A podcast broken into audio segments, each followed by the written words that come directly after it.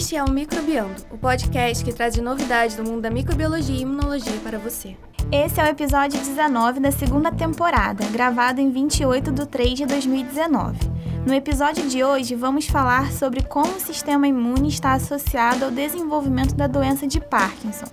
No Microlitros de Notícias, a professora Ana Carolina Oliveira vai nos explicar como a ciência vem derrubando os mitos que adoecem a população, explicando por que o autismo foi erroneamente associado à vacinação. A Amanda Alves vai falar sobre como a doença de Parkinson pode estar associada à retirada do apêndice e o Wesley Santos vai falar sobre a possibilidade das bactérias viverem naturalmente dentro do cérebro humano. O aluno Denner Oliveira nos traz um estudo sobre como a microbiota da mãe está associada ao risco de autismo. E na Filogenia da Ciência, a Isabela Campelo nos conta o trabalho pioneiro de Ruth Nussensweis. Oi, pessoal, bem-vindos ao podcast Microbiando. Esse podcast de hoje, ele vai ser dedicado ao Dia Mundial da Conscientização do Autismo e ao Dia Nacional do Parkinsoniano. Meu nome é Juliana Echevarria Lima, para quem está com saudade de mim.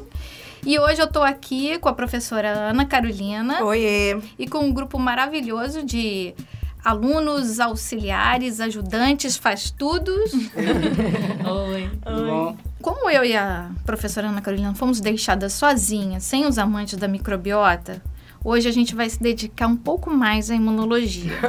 Aproveitaram. Mas a gente tem aqui os defensores da microbiota e da virologia que podem se infiltrar e fazer intervenções mais microbiandas.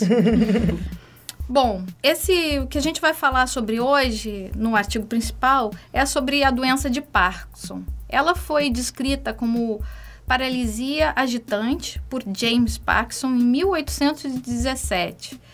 Esse cirurgião inglês, né, também farmacêutico, geólogo, paleontólogo, ativista político, ele era um pouco de tudo. ele caracterizou uma doença, uma das doenças né, neurológicas mais comuns no dia de hoje. Ela tem uma distribuição universal e ela atinge todos os grupos étnicos e todas as classes econômicas. Os dados da Organização Mundial da Saúde mostram que aproximadamente 1% da população mundial com idade superior a 65 anos tem a doença. E no Brasil, a estimativa é de 200 mil pessoas com esse problema. A doença de Parkinson é uma doença neurodegenerativa progressiva e irreversível, e ela está associada a um déficit na função motora, inicialmente, né? Clinicamente, a doença ela é caracterizada por uma rigidez muscular, tremor em repouso, né, uma lentidão anormal dos movimentos voluntários, instabilidade postural e uma diminuição do olfato. Também apresentam distúrbios de sono, alteração do ritmo intestinal. E alguns pacientes têm sintomas relacionados com perturbações psiquiátricas, que incluem a depressão e também alguns têm alterações cognitivas. É, na verdade, a gente tem a tendência de achar que a doença de Parkinson é só o tremor, né, Ju, nas mãos. É. Não é, envolve uma coisa bem maior. É que os, o início dele, é, a do, da doença, começa né, nessa, com essa característica associada aos tremores, mas como as doenças neurodegenerativas crônicas, né, e progressivas, ela vai acometendo várias áreas do cérebro que vão fazendo com que a gente com que o indivíduo acabe tendo outros sintomas. E, e por que que essa doença acontece, Ju? Esses sintomas, eles aparecem por conta da morte dos neurônios localizados inicialmente numa zona do cérebro denominada substância negra ou negra, na porção compacta, é, que se trata de uma porção heterogênea do mesencéfalo, que é responsável pela produção do neurotransmissor, que eu não sei se vocês já ouviram falar, que é a dopamina. Né? São os neurônios dopaminérgicos. E uma outra característica importante da doença do, de Parkinson é a presença de agregados proteicos compostos principalmente por proteínas como a alfa-sinucleína, a ubictina e a sinfalina 1, que são chamados de corpos de Leu e Levi, enfim, a gente chama do que quiser. São corpos é, que são originados pela agregação dessas proteínas. Na doença de Parkinson, os neurônios dopaminérgicos e não dopaminérgicos, né, com avançar, com a progressão da doença, eles acabam sendo comprometidos. E no sistema nervoso desses pacientes é observada a presença de inflamação, caracterizada pela presença de células da microglia, ativadas, que são células semelhantes a macrófagos, mas que estão presentes no sistema nervoso central, e também a presença de um filtrado de células T, de linfócitos T. A questão chave é, que tem sido pensada recentemente é se esse processo inflamatório é a causa ou a consequência da doença. A neurodegeneração ela tem um início com a inflamação ou se trata de uma resposta secundária ao dano neuronal. Então, estudos recentes eles fornecem evidências de que as células do sistema imune elas estão intimamente envolvidas no desencadeamento e na amplificação da, desse processo de neurodegeneração. Nossa, é bem complexo mesmo, são muitos fatores envolvidos. Isso mesmo, por isso que hoje a gente vai explorar um pouco como o sistema imune ele está envolvido no desenvolvimento e na proteção da doença de Parkinson, através de uma discussão de uma revisão ela é intitulada Autoimmunity in Parkinson Disease: The Role of Alpha-Synuclein Specific T Cells. Ou, em português, a autoimunidade na doença de Parkinson, a função das células T alfa-sinucleína específica. Essa revisão ela foi publicada na revista Frontiers em Immunology em fevereiro desse ano, 2019, pelo grupo Dr. David Suze, da Universidade de Columbia, em Nova York, nos Estados Unidos. Esses pesquisadores já vêm estudando há alguns anos como as células T de pacientes com doença de Parkinson reconhecem os peptídeos próprios encontrados no sistema nervoso central e o impacto da ativação dessas células no desenvolvimento da doença. A gente vai discutir isso um pouco adiante. E o alvo deles é o estudo principalmente do peptídeo da, né, da proteína alfa-sinucleína, que teve o gene codificante dela como o primeiro gene identificado é, como causador da doença de Parkinson. Então, uma mutação né, no gene dessa proteína foi correlacionado com o aumento do risco de desenvolvimento da doença. Ela é uma fosfoproteína pré-sináptica sináptica, que é o principal constituinte desses corpos de Levy, né, de, desses aglomerados. E essa mutação, ela promove a formação de mais aglomerados, que prometem que comprometem a função mitocondrial levando um aumento de espécies reativas de oxigênio, autofagia e aumento então da apoptose dos neurônios. É, eu achei muito interessante que os autores começam a revisão chamando a atenção dos sintomas periféricos apresentados pelos pacientes portadores é, da doença de Parkinson, né? Que normalmente são desconhecidos da população em geral. Estudos clínicos indicam que esses pacientes apresentam sintomas de desmotilidade intestinal, constipação e composição composição microbiana alterada no intestino, que é o que a gente chama de desbiose, né, da microbiota. Além disso, é, para mim, né, que gosto muito de estudar a relação da microbiota com a regulação da resposta imune, eu gostei de saber né, que em pacientes com a doença de Parkinson, a alteração da, da, da composição da microbiota intestinal pode aumentar a inflamação ou a permeabilidade intestinal. E a maior permeabilidade é intestinal foi observada no início da doença, né, e tem sido associada com a presença de alfa-sinucleína e endotoxinas entéricas. Né? Um intestino permeável ele vai permitir a translocação dos micro-organismos e dos seus produtos, como é o caso do LPS, por exemplo, que é amplamente expresso por. amplamente não, né? Totalmente expresso por é, bactérias de gram negativas, que vai iniciar a inflamação crônica né? Bem como a também de células envolvidas nas respostas inflamatórias. Então, por exemplo, a detecção de LPS sistêmico é um dos sinais, é um dos indícios de que houve translocação microbiana do intestino. E aí, é possível que a, que a inflamação crônica possa dirigir a deposição de alfa-sinucleína para o sistema nervoso entérico. Né? Utilizando modelos experimentais de doença de Parkinson em camundongos, pesquisadores mostraram que animais germe-free, né? Ou seja, para a gente relembrar, é aquele que não tem microbiota, é livre completamente de micro-organismos, ou então tratados com um coquetel de antibióticos que depleta mais de 90, 95% da microbiota, apresentam uma melhora na capacidade motora, enquanto que camundongos transplantados com microbiomas de pacientes com doença de Parkinson, eh, eles apresentaram piora da disfunção motora. Quer dizer, então aí tem um papel óbvio E da composição da Se a microbiota. Amazônia estivesse aqui hoje, ia ficar toda feliz com essa microbiota fazendo diferença. no Ah, ia, total.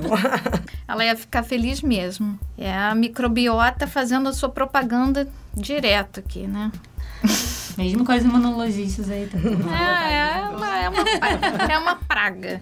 Mas enfim, é uma praga boa. Outros estudos identificaram né, que o núcleo motor dorsal do nervo vago, que é aquele nervo famoso que todo mundo fala, ah, é o vago, é o vago, é o vago, é, e o sistema nervoso entérico, eles talvez sejam os primeiros locais onde surgem esses corpos de Levi, é, antes da substância negra no sistema nervoso central.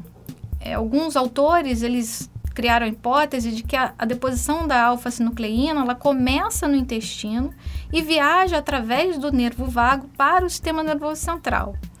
Eles observaram né, a marcação dessa proteína em fibras nervosas no colo e que é observada em pacientes com a doença de Parkinson na fase inicial e está ausente em indivíduos saudáveis ou em pessoas que têm a síndrome do intestino irritável, quer dizer, É, que são aquelas alter- doenças inflamatórias intestinais, É, né? que, quer dizer, que não tem nada a ver com doença de Parkinson. É, essas alterações, elas também podem ser associadas à inflamação intestinal com, nos pacientes com doença de Parkinson. Eles também observam nesses pacientes, né, em, em biópsias de cólon, que a presença de citocinas pró-inflamatórias nesses indivíduos, como o TNF, IL-1-beta, interferon gama. Hoje a gente pode falar todas aqui, porque não temos os microbiologistas falam, não fale o nome dessas citocinas, hoje vamos falar. então, é, elas estão aumentadas e dentro dessa mucosa do cólon também, nesses pacientes com doença de Parkinson, eles encontraram um grande infiltrado de células T, de linfócitos T, CD4 positivos, né, que são células que podem estar associadas a essa produção dessas citocinas pró-inflamatórias em grande número, principalmente nos indivíduos que têm constipação. Então, os estudos indicam que o intestino ele pode ser um local de início da inflamação e da doença? É sim, né? E talvez seja também o local onde o sistema imunológico adaptativo, né? Linfócitos T, linfócitos B, é preparado contra a deposição de alfa-sinucleína. Mas a complexidade da doença é grande e muitos estudos demonstraram o aumento dos níveis de citocinas e quimiocinas inflamatórias no sangue. Né? Então, as populações de, de células T também estão alteradas e podem contribuir para as mudanças eh, não só no local, mas também nas citocinas circulantes. Pare- assim, parece que é, essas proteínas, né, elas podem estar presentes ali no intestino, né, mas que parece que é fundamental a presença dessas substâncias liberadas no processo inflamatório, elas devem ter alguma participação para que isso... Ah, sim, para fazer o eixo, né? Fazer- Perfeito. É exatamente isso. Exatamente. Então, na verdade, vários estudos compararam né, as subpopulações de células T em pacientes com doença de Parkinson, Parkinson com aqueles é, controles saudáveis, né? O número e a proporção de tipos e subtipos de células T fornecem pistas sobre as suas funções. Então, as células T reguladoras, por exemplo, suprimem, né? A gente sabe que elas suprimem a ativação de outros tipos celulares e a resposta dessas células, né? Como, por exemplo, a produção de citocinas. Como o próprio nome diz, ela é re- regula a resposta. E muitas vezes, a sua desregulação pode levar à doença autoimune, né? Óbvio. Então, células T reguladoras suprimem a resposta. Se você tem menos célula que regula, você vai ter mais uma resposta exacerbada, inclusive as respostas contra o próprio, que são as autoimunes.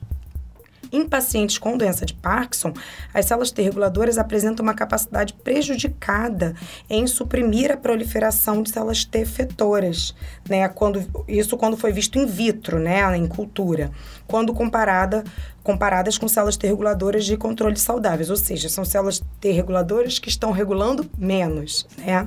Isso aí.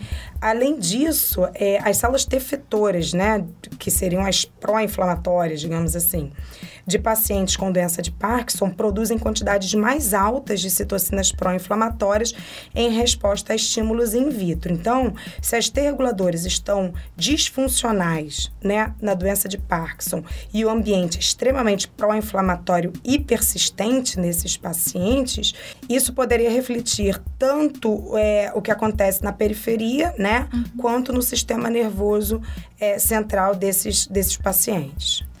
É, outro ponto importante para a gente ressaltar é o fato de que os níveis aumentados dessas citocinas periféricas, elas também têm a capacidade de afetar as células do endotélio do sistema nervoso central, que formam a barreira hematoencefálica.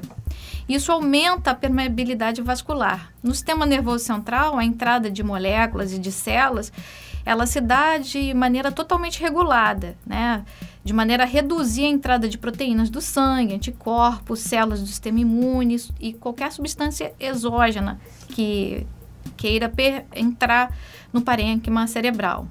No entanto, durante processos de inflamação aguda e crônica, essa estrutura que regula a barreira hematoencefálica, ela fica enfraquecida ou interrompida, permitindo então a passagem de moléculas e células do sistema imune de outra forma, né? é, o que seria restrito acaba sendo permitido a entrada. E além disso, essas células endoteliais, além de poder passar, permitir mais essa afrouxar, afrouxar essa né? barreira, é.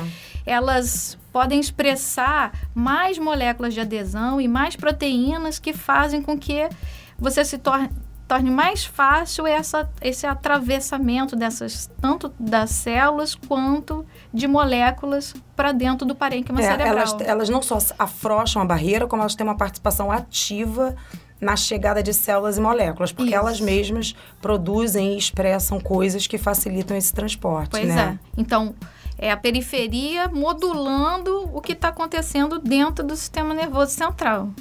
Sim, mas por que essa entrada de células no sistema nervoso central pode ser ruim? Bom, as células ativadas, elas podem produzir vários mediadores inflamatórios que alteram, por exemplo, a captação de glutamato, que provoca um acúmulo desse aminoácido que pode causar a morte dos neurônios, quando ele está em excesso no meio extracelular. E a entrada de célula T, que reconhece antígenos próprios, ou seja, proteínas do próprio organismo, né? Que sejam expressas pelas células do sistema nervoso central, elas podem promover é, a eliminação de cél dessas células, né, expressando tais proteínas. Além disso, não só as moléculas que são secretadas, mas como as próprias células podem promover a ativação das células da microglia, que a gente falou lá no início. E a microglia, uma vez desregulada, elas também podem promover a produção de moléculas que também causam a morte dos neurônios. É, estudos que foram realizados nas décadas de 1980 e 1990 mostraram que as células T, CD4 positivas e CD8 e células natural killer, elas infiltram o sistema nervoso central de pacientes com a doença de Parkinson e essas células elas estavam localizadas principalmente perto de vasos sanguíneos e perto de neurônios dopaminérgicos. O interessante é que em trabalhos utilizando modelos de camundongos para a doença de Parkinson, né, existem alguns modelos que murinos, né, para estudo dessa, mode dessa doença, eles viram que os animais deficientes em linfócitos T eles ficam protegidos da neurodegeneração. O principal modelo utilizado são modelos que usam uma toxina que tem um nome gigantesco, que eu não vou falar aqui, mas é, tem uma sigla que é MPTP, que é uma toxina que ela é metabolizada pelos astrócitos, que gera um metabólito neurotóxico. É, o que é interessante que dentro, utilizando esses modelos, né, a gente tem que sempre prestar atenção no modelo, que às vezes um determinado resultado ele está associado a um ao que é visto apenas no modelo, mas é que parece que a célula T CD4, né, a célula auxiliar, é que exerce um papel essencial, porque os camundongos que possuem é, não possuem apenas as células CD4 é que foram protegidos contra a perda desses neurônios dopaminérgicos. É, e outros estudos mostraram que quando você tem um camundongo que nem tem nenhum linfócito e ele é reconstituído com células de baço de um camundongo, né, do tipo que a gente chama selvagem, ou seja, tem todas as células normais, ele volta a ter o sintoma de neurodegeneração nesse modelo usando essa toxina. Então, mostrando a importância desse linfócito T, CD4, é, no desenvolvimento da doença de Parkinson no modelo gerado com essa toxina. É, ainda nessa linha, Ju, um estudo in vitro recente, utilizando neurônios do é, mesencéfalo, né, derivado de células tronco pluripotentes induzidas e células T de pacientes com doença de Parkinson, mostrou que as células T podem matar diretamente os neurônios dopaminérgicos. Né? Os pesquisadores mostraram que os pacientes com doença de Parkinson contêm altos níveis de células T produtoras de L17, né? como a gente já está tratando aqui, e as células produtoras de L17 derivadas, então, desses pacientes, exerceram efeitos citotóxicos sobre os neurônios, é, liberando a, a, através da liberação dessa citocina. E como que os neurônios detectam essa citocina? Então, os neurônios eles possuem, né, receptor para citocina L17. Então, essa citocina também está envolvida em outras doenças com, é, que envolvem processos inflamatórios crônicos, como, por exemplo, a esclerose múltipla, né, que, que é uma doença neurodegenerativa desmielinizante. O que esses trabalhos envolvendo é, linfócitos em doença de Parkinson deixaram de lado, né, foram os processos de processamento e reconhecimento dos antígenos, quer dizer, o mecanismo de especificidade antigênica e apresentação e reconhecimento é que eles não, não exploraram, não, não foi abordado. Além disso, nós precisamos lembrar que os linfócitos T, para serem ativados né, e, consequentemente, exercer sua função efetora, é, precisam reconhecer os antígenos associados às moléculas do complexo principal de histocompatibilidade, que são, no camundongo, são aquelas moléculas MHC, né? Em humano é o HLA. E algumas vezes, proteínas próprias são processadas e apresentadas para os linfócitos T, né? Promovendo então o surgimento de alguns tipos de doenças autoimunes, como é, diabetes mellitus, né? A tiroidite de Hashimoto, dentre outras tantas. Na verdade, essas células apresentadoras, elas estão constantemente expressando moléculas de MHC carreadas com alguma coisa. Né? Na ausência de doença, de infecção, essa alguma coisa é própria nós temos mecanismos de regulação dessas respostas autoimunes, como, por exemplo, a célula T reguladora, mas quando ou a energia, né, do linfócito T, Ju, vamos aproveitar para falar de imuno? Isso. e aí, o, quando a gente tem é, é, falha nesses mecanismos mecanismo de, tolerância, aí a gente tem o desenvolvimento dessas doenças autoimunes. Curiosamente, Wiseman é, e colaboradores, eles demonstraram em um estudo com 2 mil pacientes portadores de doença de Parkinson e 1.986, ou seja, quase 2 mil controles, que existem alguns alelos de MHC associados com maior risco de desenvolvimento da doença de Parkinson. Esse tipo de associação já foi descrito para outros vários tipos de doenças, principalmente doenças autoimunes. Então, o que alguns pesquisadores acreditam é que a forma com que a célula apresentadora apresenta esses antígenos, é, no caso dos antígenos próprios, poderia facilitar ou não é, a manifestação da doença autoimune, além, claro, da quebra da tolerância.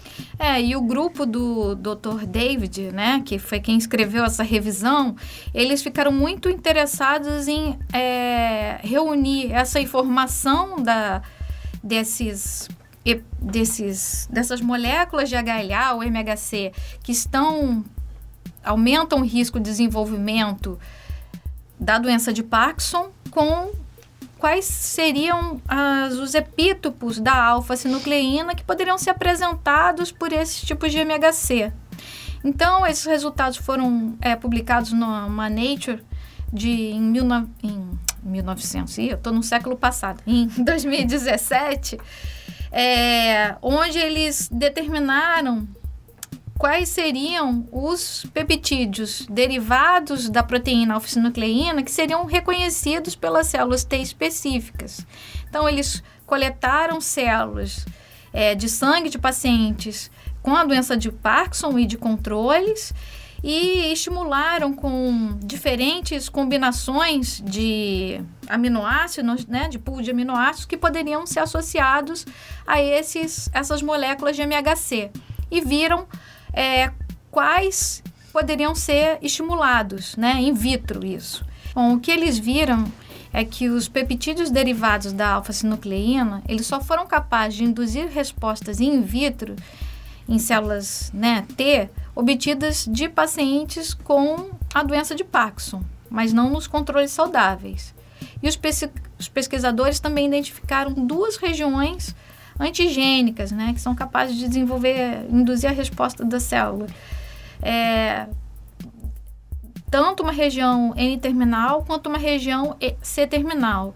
E eu estou falando dessas regiões porque na região C-terminal é uma região onde esses peptídeos podem ser encontrados em altos níveis nesses corpos de, Le de Levy. Então, tem uma correlação direta com proteínas que podem ser encontradas né, no indivíduo nesses, naqueles agregados. O interessante é que esses fragmentos podem ser encontrados nos corpos de Liu, né, ou Levi, é, em necrópsias de indivíduos com doença de Parkinson. E várias enzimas podem clivar a alfa-sinucleína, gerando esses fragmentos, como, por exemplo, a caspase 1, que eu adoro, né, que a gente uhum. sabe que está lá envolvida no inflamossomo, é, gerando IL-1-beta, neurosina, quimiotripsina e catepsina D.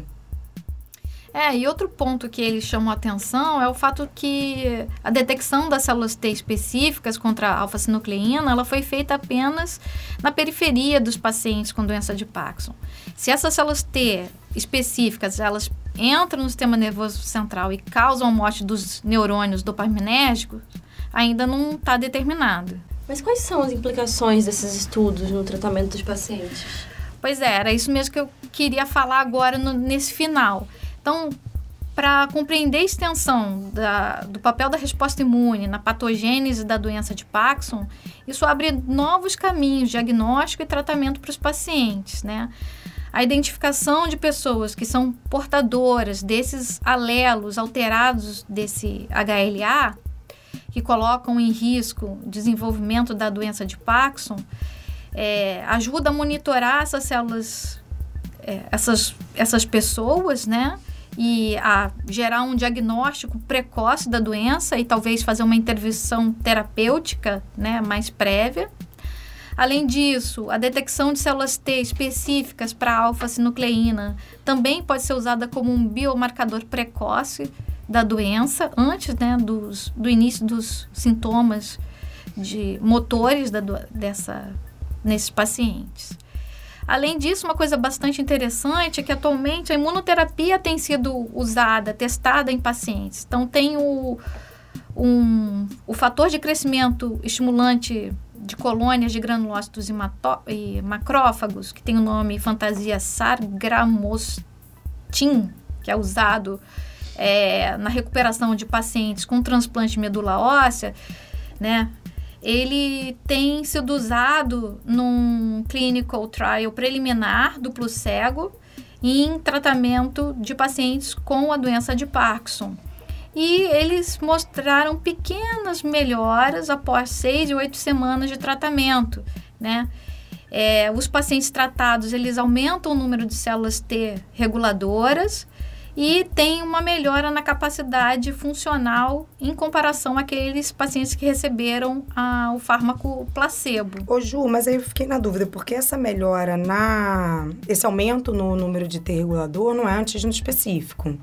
Aí como é não. que fica? Porque essa coisa de modular o sistema imune é, é uma faca de dois gumes, né? É. Se você tem doença autoimune, você aumenta a T-reg né? Ou induz uma imunossupressão para poder diminuir a resposta. Por outro lado, você fica mais suscetível a infecções e tumores, né? Então, é, mas aí é, o, é o, a relação custo-benefício. Sim, sim, é só porque uma abordagem que seja antígeno específica seria Ideal. ótimo. É. Eu não acho que seja o caso. E aí isso vem a outra abordagem que está sendo feita, que são com anticorpos anti-alfa-sinucleína, anticorpos monoclonais, né, que têm sido feitos também, já existe clinical trial em humanos, Existem dois anticorpos diferentes que parece que atravessam a barreira hematocefálica, podem ser detectados. Ainda não tem resultados sobre esses esses esse uso desse anticorpo, mas os autores eles são um pouco receosos com relação a esse tipo de tratamento, porque o próprio organismo ele produz, né, a própria resposta imune produz anticorpos anti-alfa-sinucleína durante a doença de Parkinson. Então, os autores acreditam mais que esse o anticorpo anti-alfa-sinucleína ele pode ser usado mais como um biomarcador do que como uma forma de tratamento, terapia. de mas terapia. Será que, mas esse anticorpo anti-alfa-sinucleína ele age na alfa-sinucleína alterada? É, tem dois tipos. Como isso é protegido por patente, a gente não sabe exatamente é. o que que é, né? E o que acontece normalmente também nesses ensaios é que o grupo né, de ensaios de clinical trial é que o alvo, em geral, da população tratada são pacientes já com um nível de gravidade elevado da doença. Então, de repente, o tratamento daqueles que estão no início da doença apresentando alfa-sinucleína aumentada, por exemplo, no cólon, né, que parece ser o primeiro relato de alteração, talvez que apareça no intestino, hum seria o ideal para tentar Sim. barrar uma progressão para o sistema nervoso central. Só que dificilmente o tratamento vai ser feito nesses indivíduos, pelo menos como teste, né? É.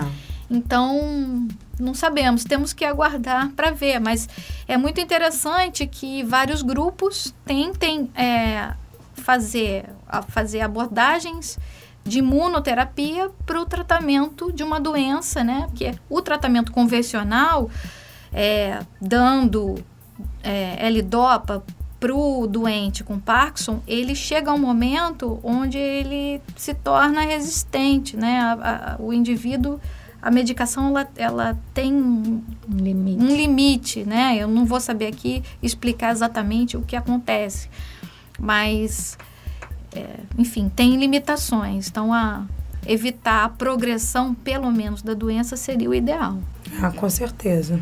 É, eu gostei muito porque é, foi como uma revisão, né, Ju? A gente... Isso, a gente passeou, permeou é... por vários aspectos imunológicos dentro da doença de Parkinson. Muito legal. A gente não, não ficamos focados num tema muito específico. E até, até a gente, como microbiologista, conseguiu entender. É. Ficou light, né? Ficou light. Legal, gostei.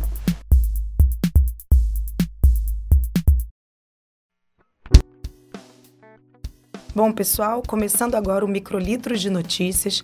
Já que a gente está na ausência do nosso coordenador geral, né? Leandro foi para a Itália não voltou ainda. Cid e Adriana nos abandonaram hoje. Eu tomei o posto de editora do Microlitros de hoje. É motim, seja, motim total. Motim. E então, hoje são minhas regras, quer dizer, sem regras. Ah, eu escrevi um Microlitros de notícias hoje, inclusive, só para vocês terem noção de como estou mudando tudo. É, Leandro, quando você voltar, você briga comigo. Vamos começar o Microlitros de notícias de hoje com a Amanda Alves. Ela vai contar pra gente como a doença de Parkinson pode estar associada à retirada do apêndice? Conta pra gente isso, Amanda.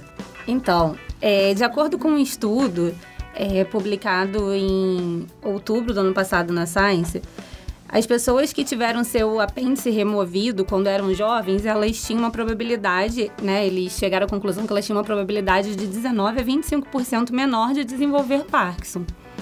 E na, é, esse estudo ele foi dividido basicamente em duas partes. Na primeira parte desse estudo, os pesquisadores analisaram duas grandes bases de dados. Uma que continha informações sobre mais de 1 milhão e 600 mil, 600 mil pessoas da Suécia. Nossa. E uma outra base de dados de 849 pacientes internacionais que tinham doença de Parkinson. E aí, ambos os bancos de dados indicaram que pessoas é, tinham seus apêndices, tiveram seus apêndices removidos, né? Era um banco de dados com informações médicas, e aí eles pegaram essa informação. E o que eles descobriram é que as pessoas que tiveram seus apêndices removidos, elas eram 19% menos propensas a desenvolver Parkinson é, mais tarde na vida. Só que isso apenas se, se essa retirada tivesse sido realizada décadas antes do início do típico do distúrbio, né, dos sintomas. E além disso, eles também viram que as pessoas no estudo que retiraram o apêndice, mas acabaram desenvolvendo Parkinson, é, quando isso aconteceu, aconteceu em média 3 a 4 anos depois do que é, da idade que costumava acontecer com as pessoas que tinham seus apêndices. Então, atrasando o início. Isso. E a coordenadora do estudo, né, ela é de Michigan, a Viviane Leiber, ela disse que as descobertas sugerem que o apêndice pode ser importante nos primeiros eventos ou no início da doença. E essa equipe de pesquisadores também descobriu que as pessoas que sofreram a cirurgia para remover o apêndice e viviam em áreas rurais, elas tinham 25% menos chances de desenvolver a doença do que aquelas que realizaram a cirurgia e viviam nas áreas urbanas. E esse dado é interessante porque o Parkinson ele é frequentemente mais comum nas áreas rurais, o que é, se acredita que é devido à exposição a pesticidas, né? Que os pesquisadores acreditam que está ligado à doença. Essa associação ela não estava presente naqueles que eram geneticamente predispostos à doença. E aí, só para ressaltar que apenas cerca, cerca de 10% das pessoas uhum. com Parkinson é que são geneticamente predispostas. Então, essa associação entre a retirada do apêndice, ela estaria é, diretamente ligada ao, risco, à redução do risco de desenvolvimento do Parkinson. Ambiental, né? Ambiental, uma coisa mais fenotípica. Não genética. É, é muito interessante. É. E aí, essa foi a primeira parte. Na segunda parte do estudo, eles viram assim, ok, vimos a relação né, do apêndice e do Parkinson. Agora, o que a gente vai fazer? Vamos analisar, então, esses apêndices? E aí, ele, na segunda parte, eles analisaram 48 apêndices retirados de pessoas sem Parkinson. Esses apêndices foram retirados de pacientes jovens e idosos. Alguns estavam inflamados e outros não. Essa informação também né, é, foi considerada relevante para eles porque a inflamação intestinal é considerada um fator de risco potencial para Parkinson. E aí o que eles descobriram nessa parte do estudo é que todos os apêndices continham os aglomerados de proteínas, que já foi discutido no artigo principal, né, da alfa-sinucleína alterada, aqueles aglomerados dessa alfa-sinucleína alterada. E eles descobriram que todos os apêndices continham esses aglomerados. Ou seja, as mesmas proteínas que causam problemas, digamos assim, no cérebro, elas parecem ser normais no apêndice. Isso sugere que essas proteínas presentes no apêndice, elas podem realmente ser, digamos, uma semente que pode viajar do trato gastrointestinal para o cérebro e causar o Parkinson. Só que, no entanto, o estudo não conseguiu provar que essa proteína é a causa da doença. Uhum. E aí, assim, não, não está completamente claro, né, completamente elucidado, por que o apêndice tem esses aglomerados. Pode ser que eles estejam envolvidos na função imunológica, por exemplo, porque embora, né, é, em grande parte a gente acabe dizendo, né, erroneamente, é, que é inútil, né, que o apêndice é inútil para o corpo, ele contém várias células do sistema imunológico e ajuda a identificar, a monitorar patógenos. Então, talvez esses aglomerados também estejam ligados a essas funções. Isso não significa, gente, que a gente vai sair daqui agora correndo Arrancando. todo mundo marcar né, a cirurgia do apêndice. Ame né? seu apêndice. E, e já, já, marcar. Até porque o próprio, a própria doença de Parkinson ela é relativamente rara e afeta, afeta menos de 1% da população, né? Ainda bem. Mas a líder do estudo, ela, ela disse né, que essa não, não é a intenção mesmo, que eles não queriam passar isso para a sociedade. Uma das coisas que eles não queriam transmitir é que tinha essa necessidade de retirar o apêndice preventivamente. O Exatamente. Ou, ou que só porque você tem um apêndice você vai ter Parkinson. Em vez disso, ela disse que as discussões elas devem ser em torno de possíveis futuros tratamentos preventivos, que poderiam ter como alvo essas proteínas agregadas no intestino, ou alguma forma de impedir sua fuga para o cérebro, né? Como é que é esse caminho, como é que é essa via intestino-cérebro. É legal. Ah, desculpa. Não, Não é legal entender para prevenção Sim. e saber o que atacar, onde ir Exatamente. poder tratar. Isso é muito Ou legal. até mesmo isso que ela fala, É. algum tratamento que previna a formação normal dessa proteína. Então, assim, pensar em alguma estratégia do, do que, que essa formação pode ser relevante. Eu, eu tava comentando com a, com, com a Juliana mais cedo que eu achei bem interessante nesse estudo o fato deles terem partido de uma coisa prática, de não ter sido uma coisa laboratorial, simplesmente ter visto, sei lá, a gente costuma ver uma expressão de alguma coisa e isso motiva um estudo. Eu achei legal ter partido da prática, digamos assim, de um banco de dados. E ontem a gente estava discutindo isso, né? Que tem muita. A gente estava vendo os estudos em torno dessa relação intestino-cérebro. E a gente falou, nossa, são muitos estudos diferentes nesse caminho. Tem E é como se fosse assim, um grande quebra-cabeças que cada um tá descobrindo uma pecinha. Achei bem interessante. É, esse campo tá, tá realmente crescendo muito. Agora imagina. Olha, mãe, eu não venho não que eu vou tirar o siso. Ah, é, eu vou tirar o apêndice. Não tem a menor condição, né? Realmente não é isso, gente. Então, já que eu tô rebelde hoje, eu resolvi escrever um microlitros. Tô com o espírito de, dos alunos. e eu resolvi escrever, gente, sobre o autismo e vacinação, tá? Quer dizer, como que a ciência está derrubando os mitos que adoecem a população. E a gente está vendo isso cada dia mais. Bom, e por que, que eu escolhi é, falar sobre isso, né? Dia 2 de abril a gente comemora, o mundo, na verdade, comemora, né? O, o Dia Mundial do Autismo. Esse dia ele foi criado pela ONU é, em 2007. O autismo, na verdade, gente, ele é uma síndrome neuropsiquiátrica que envolve um espectro de doença, né, e sintomas. E é bem mais complexo do que a gente imaginava antigamente. Então, na verdade, hoje em dia a gente não fala muito autismo, a gente fala o transtorno do espectro autista, tá? Então, esse transtorno, ele engloba uma série de sintomas, né, e eu boto sintomas entre aspas porque, na verdade, são manifestações, é, comportamentos, tá? Que têm em comum maior ou menor limitação na comunicação, seja linguagem verbal ou não, tá? Então isso é uma característica bastante comum nos indivíduos com transtorno autista, é, dificuldade de interação social, comportamentos caracteristicamente estereotipados e repetitivos, dentre outros. Esses são apenas alguns tipos de manifestação do transtorno do espectro autista. Eu acho que esses são os mais conhecidos, né? Isso, exatamente. E, e é muito, e é- e é, e é interessante, porque o grau de gravidade dessas manifestações vai variar muito, né? E vai desde um quadro leve e com total independência do indivíduo, como é o caso da síndrome de Asperger, né?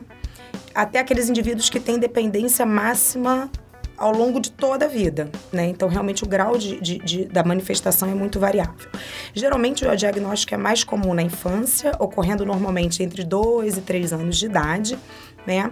E a- uma coisa curiosa é que as pessoas com autismo podem ter maior ou menor sensibilidade em um ou mais dos cinco sentidos, né? Então, só para relembrar quem não lê, né? Os cinco sentidos, né? Visão, audição, olfato, tato paladar. Então, por exemplo, é muito comum você ver indivíduos autistas extremamente incomodados e perturbados com barulhos, por exemplo, né? Então, isso é, é, é uma coisa que, que, por exemplo, ajuda muito no diagnóstico.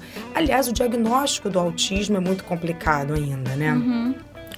O CDC, né, que é aquele centro é, americano, ele estima que no mundo tenha um caso de autismo para cada 110 pessoas. E esse número cresceu muito nas últimas décadas. E aí, o crescimento desse número, a gente não entende muito bem se se deve realmente à maior incidência do espectro autista ou se o diagnóstico está mais sensível, digamos assim, tá?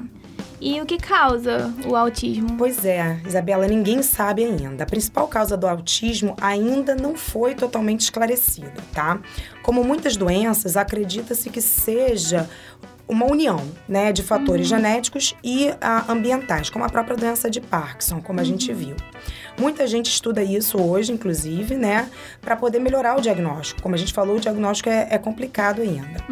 É, já foram identificados alguns genes, né, cuja mutação está associada à manifestação do transtorno do espectro autista, que a gente chama de TEA, mas que não explicaria todos os casos da doença. Obviamente, é, a gente não acredita que seja apenas um gene, né? Então, os pesquisadores estão caminhando para essas descobertas.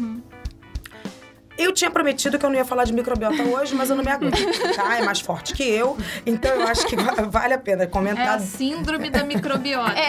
dentro daquele eixo, né? Intestino, cérebro. Até eu tô contaminada com isso. É, Você também falou de microbiota. Pois é, Ju. Também tem alguns trabalhos que associam microbiota e o autismo, tá? Na verdade, como a gente tem visto, o eixo intestino-cérebro ele tem sido intensamente estudado nos últimos anos. E um artigo que eu gosto muito particularmente, não é tão novo assim, mas é um CEL que foi publicado em 2013. Esse paper é do grupo do Masmanian, né? O Leandro é super fã dele. É, é um, esse cara, ele é da Califórnia, o grupo dele é muito bom. Tem uma história incrível de pesquisa com microbiota, mais especificamente com bacteroides fragiles. E esse trabalho ele mostra, hein, usando o modelo de camundongo, que alterações na barreira gastrointestinal e do perfil metabolômico no soro dos, dos animais, né, ambos os parâmetros associados à desbiose intestinal, eles se relacionam com manifestação do espectro auti- autista, né, nesses camundongos. E o mais legal é que se eles tratam os camundongos oralmente com fragiles, né, com bacteroides fragiles, isso melhora muito os sintomas. Ou seja, olha aí uma possível sugestão de probiótico, cara, para tratamento de autismo, Muito legal. né? Depois desse trabalho, saíram vários. Se você faz um, um, um PubMed, né, de, de autismo e microbiota, tem bastante coisa. Até o, o Denner vai trazer pra gente alguma coisa sobre isso também, tá? Bom, então qual é a moral da história até aqui? Ao contrário do que muita gente desavisada propaga por aí, né, que na verdade causa um desserviço para a saúde pública e para a sociedade, a vacina ela não causa autismo. A causa do autismo não se sabe, aparentemente é genética e ambiental, mas ninguém sabe a causa ainda. Mas o que se sabe é que vacina não, Não. causa autismo. Pois é, e por isso aí vem o motivo, né, pelo qual eu resolvi discutir com vocês, e aí foi o tema que eu escolhi para esse microlitros, mais uma vez sobre esse mito, galera. Apesar do Brasil ter conseguido reconhecimento da Organização Pan-Americana de Saúde em 2016 e ser declarado então um país livre de sarampo, na semana passada, nós perdemos esse certificado devido aos inúmeros casos dessa doença desde fevereiro do ano passado para cá. Para um país perder esse certificado, ele tem que apresentar o que chamamos de transmissão sustentada, ou seja, a ocorrência de um mesmo surto por mais de 12 meses. Só em 2018 foram mais de 10 mil, foram 10.326 casos de sarampo no Brasil.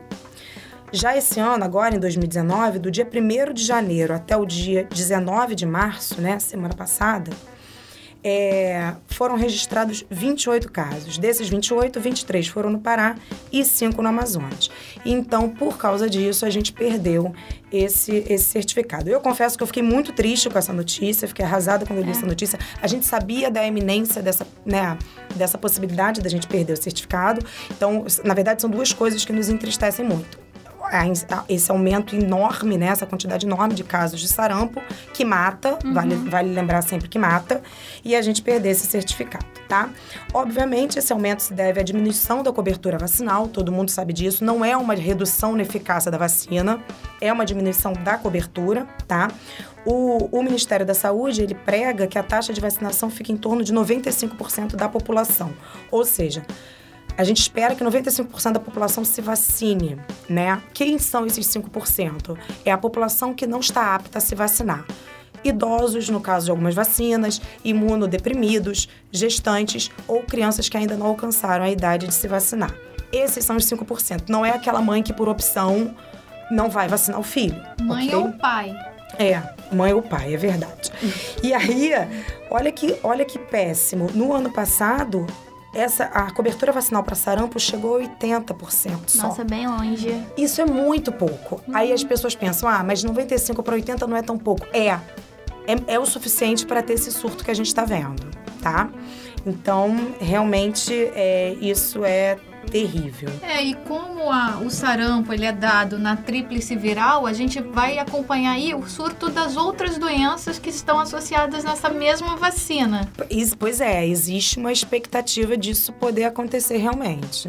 Carol, você pode relembrar pra gente como é a vacina do sarampo? Claro, exatamente pelo que a Ju falou, né? Então, no Brasil, o esquema atual de vacinação contra o sarampo, né, que é determinado pelo Programa Nacional de Imunização, que a gente chama de PNI, é o seguinte: aos 12 meses de idade, né, quando a criança completa um ano, ele toma a, a ela toma a vacina tríplice viral, que é sarampo, rubéola e cachumba, né?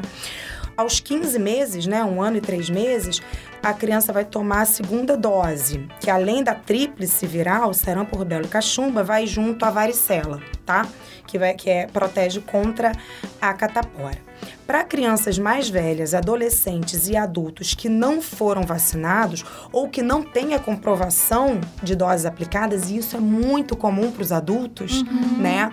É difícil a pessoa chegar aos né? 40 anos. Por exemplo, eu não tenho a minha caderneta de vacinação mais.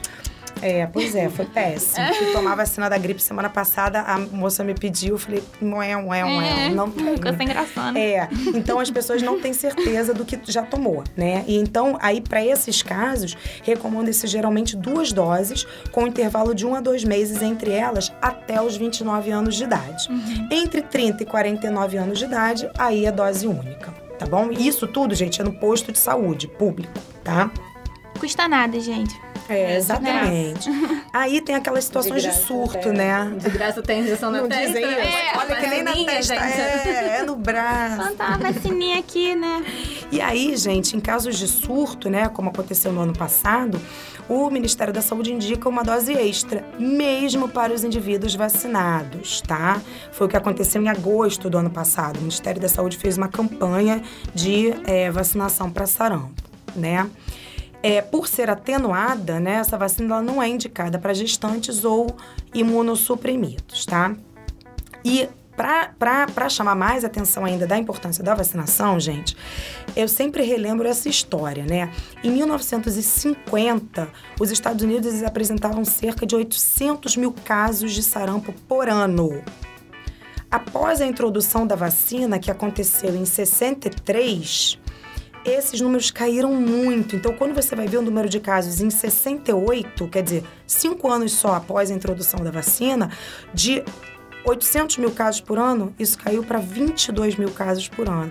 E em no- Impressionante. Impressionante. E em 98, isso só estava 100 casos por ano. Gente, pelo amor de Deus, né? Coincidência é o que não é, não é mesmo? Né? Então, realmente, assim, infelizmente, esse quadro ele vem mudando, né? Então, em vez de diminuir, o número de casos vem aumentando, na verdade.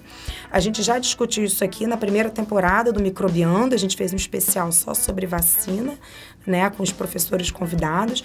Mas é sempre bom repetir, a cobertura vacinal vem caindo. Obviamente, o número de casos da, da, da doença vem aumentando consideravel- consideravelmente, né? No mundo todo. Todo mundo aqui lembra também daquele surto de sarampo que teve na Califórnia, né? Na Disneyland, é, em 2015. Na Europa também tiveram vários casos de sarampo. Em- em- entre janeiro de 2017 e janeiro de 2018, na Europa foram mais de 14 mil casos. Quer dizer, não é só no Brasil. E a gente sabe que boa parte da queda, né, dessa queda da cobertura vacinal, é decorrente dos movimentos anti-vacina aqui na Europa e nos Estados Unidos. Os especialistas dizem que no Brasil esse movimento ele existe, mas não é tão forte como existe na Europa. Então eles não acreditam que a queda na cobertura vacinal seja por causa desses movimentos. Eu acho que sim. Eu acho que é parte por causa disso e parte por ignorância dos pais acharem que há sarampo. Ih, nunca nem ouvi falar disso, É. gente. Né? Então, se você pegar a nova geração de pediatra, né? Eu, eu não tenho nada contra pediatras jovens, muito pelo contrário, acho que né, são super atuais. Mas se você pega, são, são médicos muito jovens que não viram sarampo, Não tem noção. né? Não Problema. viram a... po- Exato, então... Não sabem da gravidade dessa Exato. doença até Então, a quando gente chega na fase que- adulta, principalmente. idade, né? Então, a gente é. lembra das crianças com sarampo. né? É, pois é. Então a gente tem que fazer é, é lavagem cerebral mesmo, galera. A gente sabe que esses movimentos anti-vacina, eles existem desde sempre, né? Tem, desde o século XVIII, a gente sabe que tem grupos anti-vacina aí distribuídos pelo mundo. Mas eles ganharam muita força, né? A, a partir do final da década de 90, com aquele trabalho infeliz, e eu falo que é infeliz, daquele grupo britânico chefiado pelo. Eu, eu me recuso a pronunciar o nome dele. pelo. Como é que é o, O nome que é ser- impronunciável? é, aquele que não deve ser nomeado. É isso aí. Ele era um médico gastro... Ele era, não, ele é, né? É um médico gastroenterologista, né? Que mostrava, na verdade, ele achava que mostrava, né? Uma associação da vacina do sarampo com autismo, tá? Que vergonha, que Pois é. Isso foi um alarde enorme e imediatamente vários pesquisadores tentaram comprovar essa correlação e, gente, ninguém conseguiu ver a mesma correlação que esse cara viu, tá? O trabalho ele foi publicado na Lancet, né? E, e graças a Deus, né, uns- cerca de 10 anos depois, a revista reconheceu a falha do estudo e o artigo foi retratado, né? E o médico também, ele foi banido da, da- do Conselho de Medicina é, britânico. Alheia, né? Mas o impacto já. Exato, é isso que eu vou falar. É, exatamente, era isso que eu ia falar. Quer dizer, então, apesar disso tudo ter acontecido, o estrago já tinha sido feito, né? Enfim. E até hoje as pessoas falam disso, né? É, na verdade, até hoje, grupos de pesquisa gastam bilhões e bilhões de, de dólares para provar que não, não existe associação nenhuma entre a vacina tríplice viral com a manifestação do transtorno espectro é, autista, tá? Tem um report super interessante de um jornalista britânico é, chamado Brian Deere. Tá? Ele foi publicado em 2011 na The British Medical Journal, onde ele discute justamente as fraudes que foram descobertas nesse artigo é, da Lancet, tá? E o impacto que isso gerou na população, e gera até hoje, né? Então, é, se você faz um PubMed, são vários os trabalhos que colocam essa teoria abaixo. Agora mesmo, em março, saiu mais um, né? Foi, publicado na Annals Internal Medicine, que é uma revista super conceituada. Só para vocês terem noção, o fator de impacto dela é quase 20, né? É, é um grupo todo é, é da Dinamarca, mas o autor correspondente é de Stanford, né, na Califórnia também.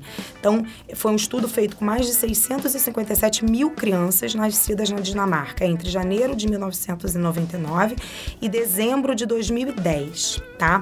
Na verdade, essas que nasceram mais pro finalzinho, né, do, do- da janela do estudo, foram acompanhadas até agosto de 2013, né, porque a ideia era comprovar até, é, acompanhar até os três anos. E é, comprovaram por vários meios que não existe nenhuma associação da vacina tríplice viral com o autismo, tá? Eu não entrei em detalhes nesse artigo, senão microlitros ia virar, Um mililitros, né? Litros. Então, é, aí eu não entrei em detalhes, mas foi só para provar que existe mais um. Então, pessoal, para terminar, a mensagem que eu gostaria de passar com esse microlitros é a seguinte: o meu desejo é que mais grupos de pesquisa no mundo invistam seu tempo e seu dinheiro tentando entender as causas do autismo, né, e as alterações genéticas envolvidas na manifestação desse espectro de doenças. E aí, obviamente, o diagnóstico vai, iria melhorar, ia ser mais preciso. A orientação aos pais dos- das crianças acometidas seria muito melhor, porque o autismo ainda é uma doença que gera bastante preconceito, né? E, e- e, consequentemente, menos pesquisadores precisam gastar rios de dinheiro, né, e décadas de trabalho, como esse da Dinamarca, para refutar teorias loucas, né, que não têm o menor fundamento, né, derrubando então, sendo necessário, né, derrubar então esses mitos que ainda representam barreiras para uma maior cobertura vacinal. E aí, obviamente, a consequência disso é vai ser erradicar doenças que já eram consideradas sob controle, né? A, a, erradi- a erradi- Ai, meu Deus. A erradicação Erradicação. estava um pulo disso. E aí, na verdade, a gente teve foi um retrocesso. E aí você vê que, que esse retrocesso ele é, é bem alarmante quando você fala do. Acho que em um ano na, na Europa, o, o número de casos que você, que você chega é 14 mil, sendo que em 1968, quando você estava nesse vacina, você tinha 22 mil. Olha É, só no- como é, perigo, como é, É. perigosa essa ação, né? Tipo, essa loucura. É, porque o, o sarampo em si, né, ele tem uma, ele é uma doença extremamente infecciosa, né? Se uma pessoa infectada, ela entra numa sala onde tem 100 de- indivíduos não infectados, 95 desses 100 indivíduos vão ficar infectados. Então, ela é extremamente, é, a infecção é rápida e, enfim, cuidado. É exatamente isso. Vacinem-se e procurem ler, estudar, é, terem- serem críticos, não aceitar qualquer coisa que falem, corram atrás de informações. O é, site da Sociedade Brasileira de Imunização é excelente. Olha aí, é um, é um fácil acesso É. para todo mundo olhar. É muito fácil entender. Tem todo o programa de vacinação pra, pelo sistema público e ainda tem as opções das clínicas. E uma coisa que eu acho que vale a pena chamar atenção, gente, os adultos também têm que se preocupar. Então, nós somos de uma geração, né, nós mais seniors, né, Ju? Eu não. que não. A gente não, não pegou várias vacinas que tem hoje. Então, meningo C a gente não foi vacinado, nenhuma da meningite nós fomos vacinados. Então, assim, a gente não só se preocupar com as crianças, mas Carol, também. Não espalhe. Mas também é. É, porque as, as vacinas para meningite são mais recentes, né? Mas enfim, sem desviar do assunto, é isso. Pessoal, fiquem antenados nisso que não é. Não é. Não pode brincar. Bom, continuando então, né, é, sobre o autismo, né, é, nós vamos ter agora o Microlitos preparado pelo Denner Oliveira e quem vai contar a história pra gente é a Yasmin Mustafa, é, estreando no Microbiando, né, Yasmin? Seja muito bem-vinda, nova membro do, do Microbiando.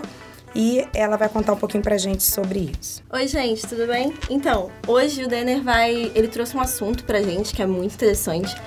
É, em, agosto, em agosto de 2018 foi publicado um estudo no The Journal of Immunology sobre como a microbiota materna durante a gravidez pode desempenhar um papel importante na, determina, na determinação do risco de desenvolvimento do autismo. O estudo ele foi publicado por John Lukins, da Universidade da University of Virginia School of Medicine, e ele demonstrou que a microbiota da mãe durante a gravidez regula a resposta mediada pela citocina pró-inflamatória pró-inflamatória interleucina 17A, que no modelo utilizado é a chave para o desenvolvimento de desordem neurológica semelhante ao autismo.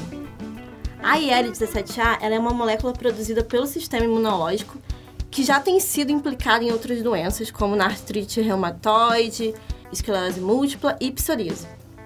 E além disso, essa citocina ela tem um papel importante na prevenção de doenças infecciosas e também ela pode influenciar na maneira como o cérebro se desenvolve no útero. Mas como foram feitos esses experimentos? Pois é, os pesquisadores eles utilizaram camundongos fêmeas de dois laboratórios distintos, onde o grupo tinha uma microbiota alterada para estimular a produção dessa citocina, IL-17A, pelo sistema imune, enquanto o outro não tinha nenhuma alteração, era, era, um, era o que a gente chama de grupo controle.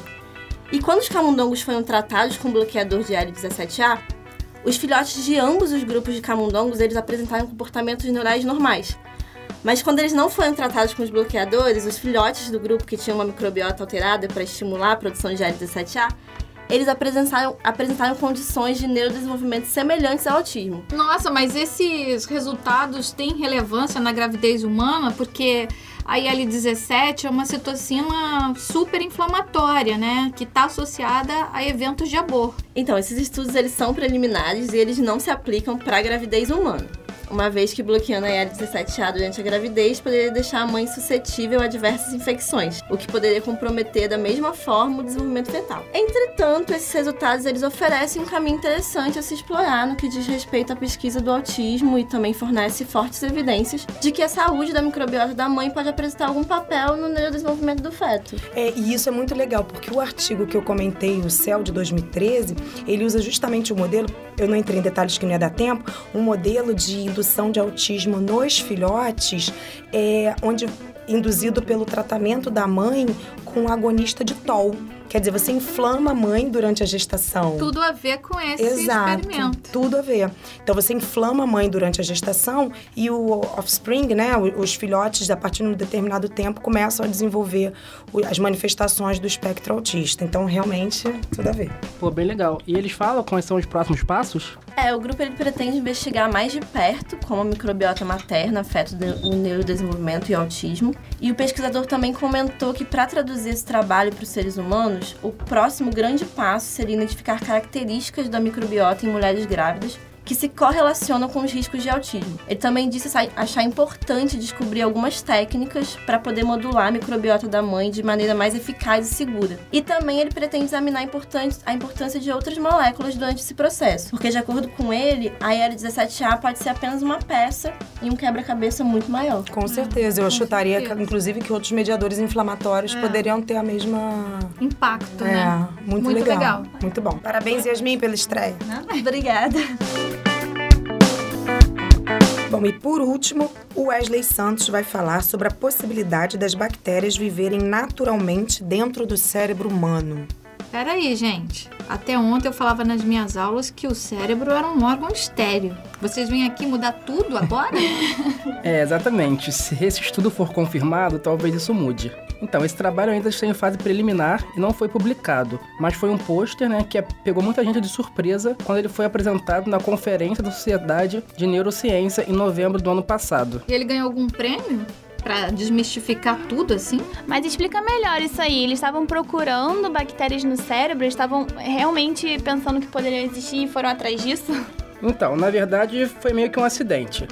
Os pesquisadores estavam estudando as diferenças encontradas nos cérebros de pessoas com esquizofrenia e indivíduos saudáveis. Só que quando eles examinaram, né, através de microscopia eletrônica, amostras cerebrais de 34 indivíduos, eles observaram objetos estranhos na forma de bastão. Isso tanto nas amostras de pessoas saudáveis quanto nas indivíduos com esquizofrenia. E como não era isso que eles estavam procurando, né, em um primeiro momento, eles até ignoraram esses objetos e, e a autora até fala assim que ah, não sabia o que, que era, então toda vez que eu via eu falava assim, ah, essas coisas de novo. Só que, eventualmente, eles mostraram as imagens né, para um colega que era bacteriologista, e assim que ele olhou, ele já falou, ah, isso são bactérias. Gente, como assim? É, exatamente. E o interessante também foi que os pesquisadores não encontraram sinais de inflamação ou de alguma doença bacteriana nos cérebros que examinaram. É, bem interessante. E eles descartaram se as bactérias dessas pessoas, elas estavam lá antes da morte? Então, logo de cara eles pensaram nisso, né? Que as bactérias podiam ter entrado no cérebro é, depois da morte da pessoa, depois que não tinham controle né, sobre o que entrava no cérebro ou não, as bactérias podiam ter invadido depois da morte. E para excluir essa possibilidade, eles analisaram cérebros de camundongos fixados imediatamente após a morte, né, sem qualquer período de tempo para invasão de bactérias. E nesse caso, eles também observaram a presença de bactérias com uma localização similar que é a dos humanos. E tinha alguma localização específica dessas bactérias no cérebro? Então, tinha sim. E esse foi o primeiro indício para os pesquisadores não pensarem que tudo isso não era uma contaminação. Porque se fosse uma contaminação, era uma bem estranha, já que em todos os cérebros analisados, as bactérias estavam distribuídas em regiões específicas. Elas pareciam preferir certas partes do cérebro, como o hipocampo, o córtex pré-frontal e a substância negra. E eles também viram que as bactérias estavam presentes em localizações intracelulares, principalmente nos astrócitos, que ficavam ao redor da barreira hematoencefálica e também nos axônios dos neurônios. É, e para tentar eliminar de vez né, a possibilidade de ser uma contaminação do processamento das amostras, os autores examinaram de maneira idêntica cérebros de camundongos germ-free, que são aqueles animais especialmente criados né, que não possuem nenhum microorganismo dentro. E eles também não detectaram nenhuma bactéria nesses animais. E eles identificaram essas bactérias que acharam no cérebro dos humanos? Sim, quando os pesquisadores sequenciaram o material genético dessas bactérias, eles descobriram que a maioria era de grupos de bactérias que são tipicamente encontrados no intestino humano, como firmicutes, protobactérias e bacteroidetes. É, isso torna tudo mais interessante, né? Porque, como a gente tem falado nesse episódio, existem diversos estudos que relacionam a microbiota intestinal e o funcionamento e comportamento do cérebro humano, mas numa participação direta dessas bactérias. Então, se eles encontrassem que realmente confirmassem que isso não é uma contaminação e que essas bactérias podiam estar diretamente ligadas a algum desses processos, é são outro paradigma é que abre, é né? mais uma, uma evidência daquele eixo cérebro-intestino. É, mas dessa vez mais indiretamente. É, muito legal isso. E, e os autores têm alguma hipótese sobre como essas bactérias poderiam ter chegado ao cérebro? Então, é, eles falam que as bactérias poderiam entrar no cérebro através da barreira hematoencefálica, já que há lugares onde essa barreira não é tão apertada assim. Uhum. Só que então por isso que eles querem olhar mais de perto, né, essas áreas para ver se há mais bactérias é, por lá.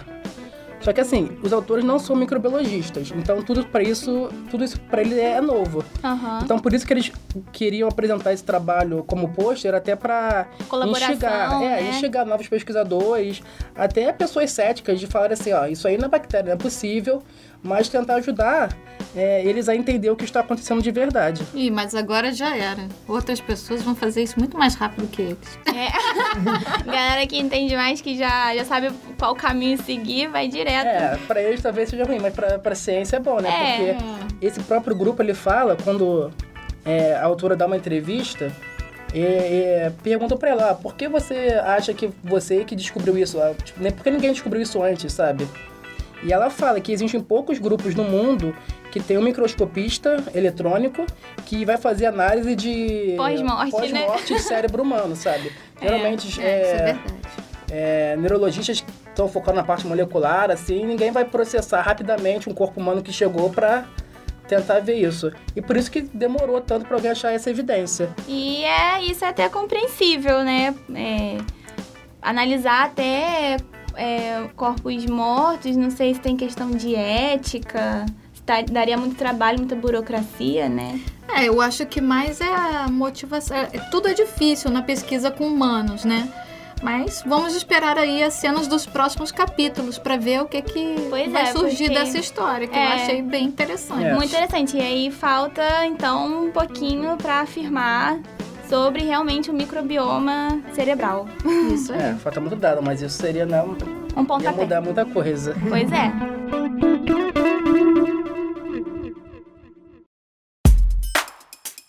Na Filogenia da Ciência de hoje, vamos escutar a Isabela Campelo falando sobre a Ruth Nussenswein. Hoje nós vamos enaltecer o trabalho pioneiro dessa pesquisadora, que foi fundamental para o desenvolvimento de vacinas contra a malária. E para quem não sabe, a cada ano essa doença atinge mais de 200 milhões de pessoas e causa cerca de 450 mil mortes, principalmente em bebês e crianças pequenas na África subsaariana. Isso tudo de acordo com a Organização Mundial da Saúde. Ruth Nussensweiss nasceu em 1928 em Viena, de pai e mãe médicos. Logo após a ocupação nazista na Áustria em 1938, Ruth e sua família fugiu, fugiram para Bruxelas e um ano depois seguiram para o Brasil. Já que no Brasil, a Ruth se formou na Faculdade de Medicina na Universidade de São Paulo, na USP, no ano de 1953 e lá conheceu seu marido e companheiro de pesquisas, Victor. Ainda durante o curso de medicina, Ruth iniciou a sua carreira de pesquisadora fazendo vários estudos sobre a doença de Chagas. E depois que ela realmente se formou, fez um estágio na França, foi um, um breve estágio na França, e depois, em 1963, ela e, e o seu marido embarcaram para outra temporada também de estudos em Nova York, na Universidade de Nova York, né, NYU. E depois dessa, dessa parada em Nova York, desses estudos em Nova York, eles tentaram voltar para o Brasil ainda, logo após o golpe militar de 1964.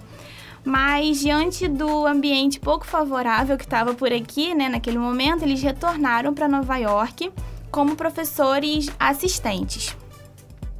E foi lá, em Nova York, que Ruth eh, e toda a sua equipe obteve suas contribuições científicas mais importantes para o desenvolvimento de diferentes vacinas contra a malária.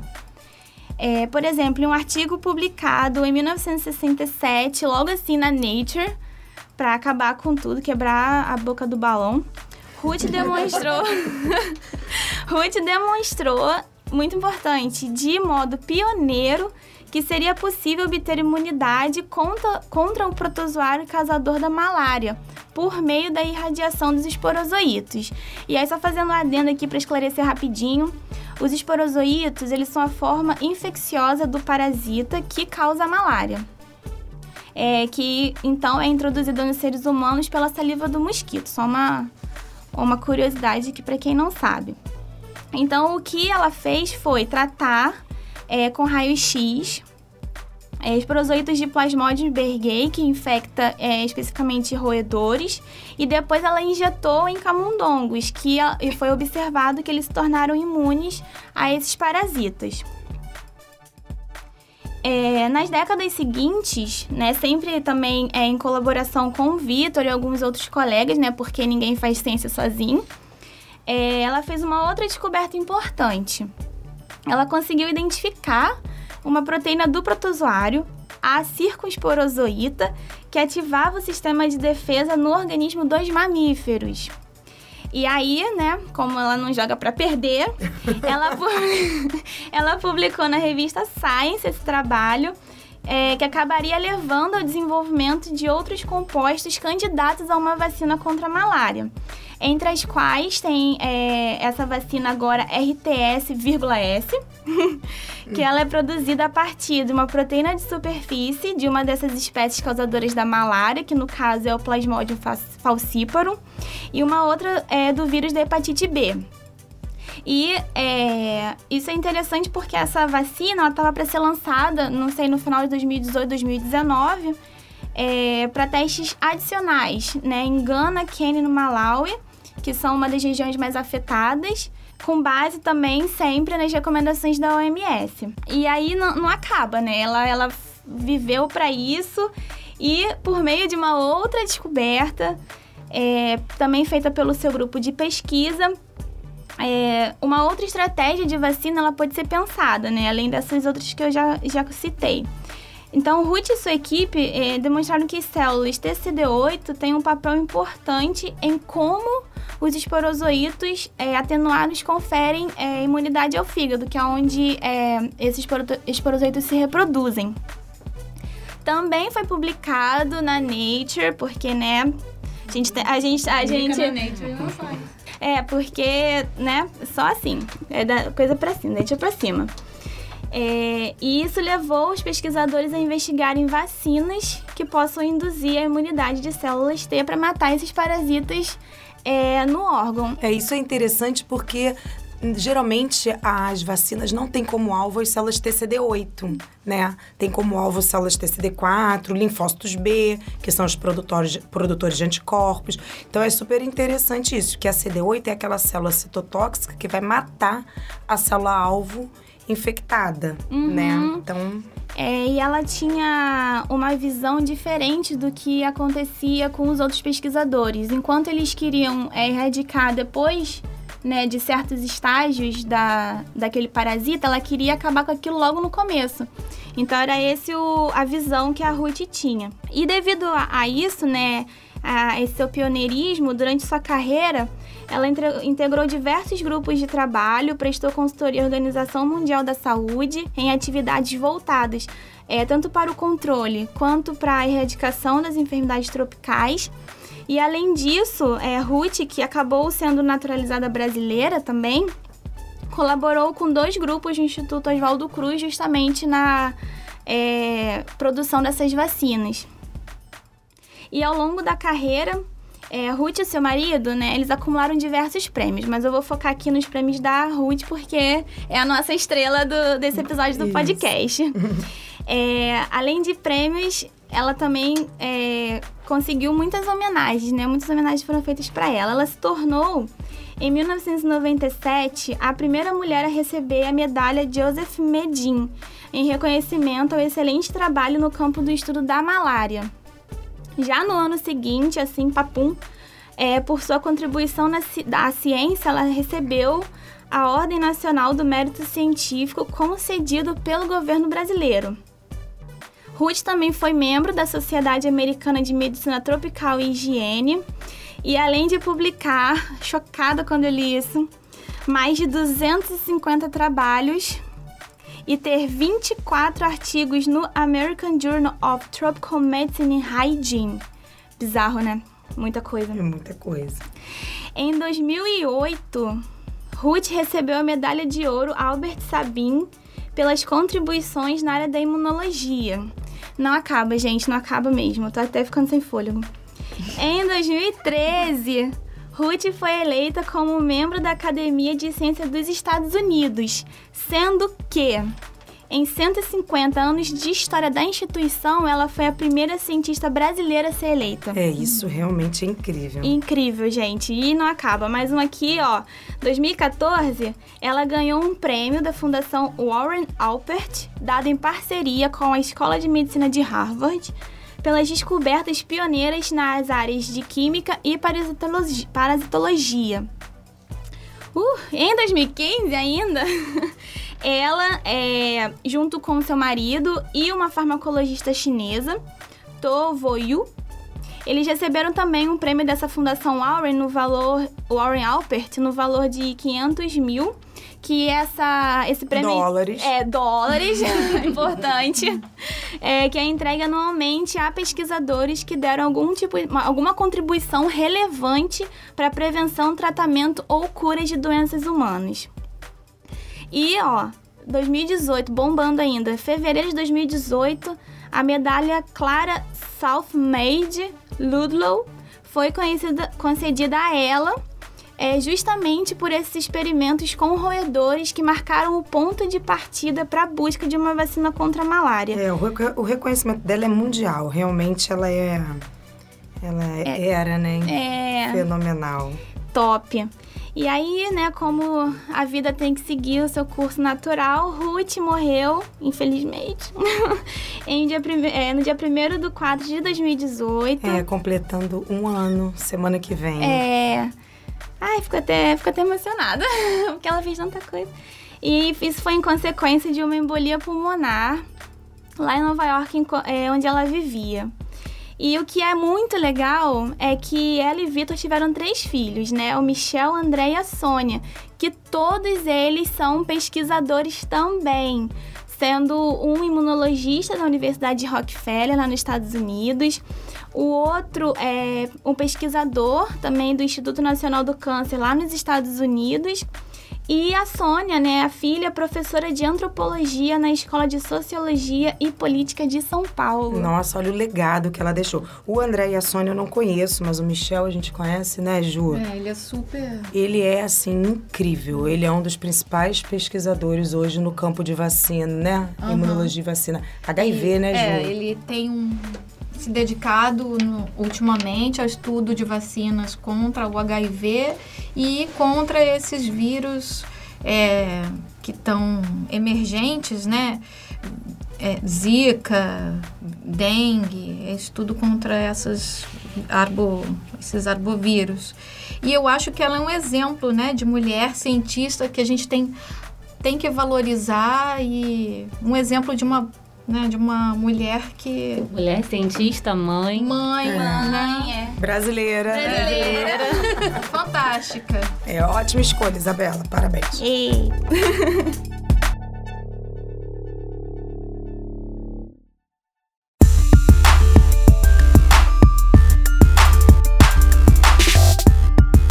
gente, estou muito feliz que hoje temos uma correspondência. É verdade, Ju. Temos uma correspondência sim, e é mais uma correspondência da Priscila, né? Eu vou ler então o recadinho dela pra gente. Eu gostei muito.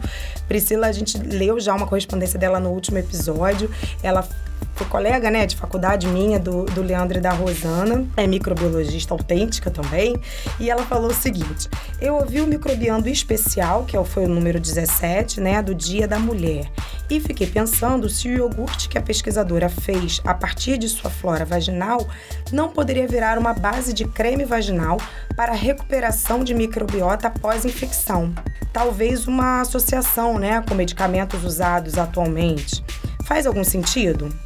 Melhor que sabonete bactericida seria um sabonete que recompõe a flora. É. Com certeza, Priscila. Então, não, é, seria legal o, o, Leandro ou a Rosana, né, pra, pra discutir melhor isso com, com você, de repente fazer uma resposta mais completa, mas certamente, a gente já mencionou aqui que esses sabonetes bactericidas, nota zero para eles, né? Nós não queremos de forma alguma acabar com a nossa microbiota mas certamente. E aí a mensagem não acabou. Ela mandou uma foto, olha que interessante. Cid, bota aí, publica a foto junto com, junto com o episódio. A foto que ela manda, é, ela escreve assim: é para ilustrar e fazer pensar no estudo sobre carga microbiana em roupas de bebê. Entre parênteses, passar a ferro a vapor ou não passar? Gente, ninguém merece passar aquele bando de roupa. A Priscila botou isso, eu vou contar um bastidor aqui. Ela teve a segunda filha dela há pouco tempo. É pequenininha ainda, bebezinha. Tá com meses. E aí eu tô, tô imaginando a cena, coitada. Ela já com outra filha e aquele monte de roupa para passar. E aí ela ainda escreve: principalmente se não passo as minhas e amamento. Logo, o bebê fica com a boca e o rostinho próximo da minha roupa que não foi passada. Tem total sentido. É né? E aí ela ainda escreveu: Bom, dessa vez eu passei a roupa porque ela dormiu. E enquanto isso eu ouvi o podcast. Gente, a foto é uma pilha de roupa, vocês não estão entendendo. Mas você não pode usar o podcast para não passar roupa. Priscila, então, isso a gente já tinha comentado, também já tinha discutido, acho que internamente entre a gente. Olha, os microbiologistas não veem muito sentido em passar roupa por ser bebê, não. Passa roupa porque não quer que a criança pareça que saiu da boca do lobo, ok. pra não andar todo amassadinho. Mas é, existem bactérias que são resistentes ao calor do ferro. Fora o seguinte, que patógeno tão perigoso é esse que pode ter numa roupa de bebê que já passou por um processo de lavagem à máquina, né? Então, lá na época da nossa avó, até da minha mãe, provavelmente elas passavam para tirar os, os germes, né? Mas, assim, hoje realmente uma, a discussão que já houve entre alguns microbiologistas foi que realmente isso não, não tem tanta necessidade assim, não. Obrigada pela correspondência, adoramos ter o seu depoimento e sua, é, tirar a sua dúvida mais uma vez. Continue escrevendo. Sim.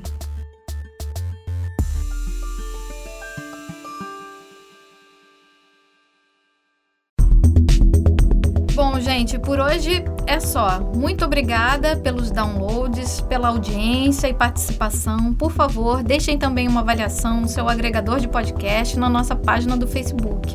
Isso é muito importante para a gente, para dar visibilidade ao podcast e também para a gente saber se vocês estão gostando, o que, que vocês acham, né? e para a gente não se sentir muito carente.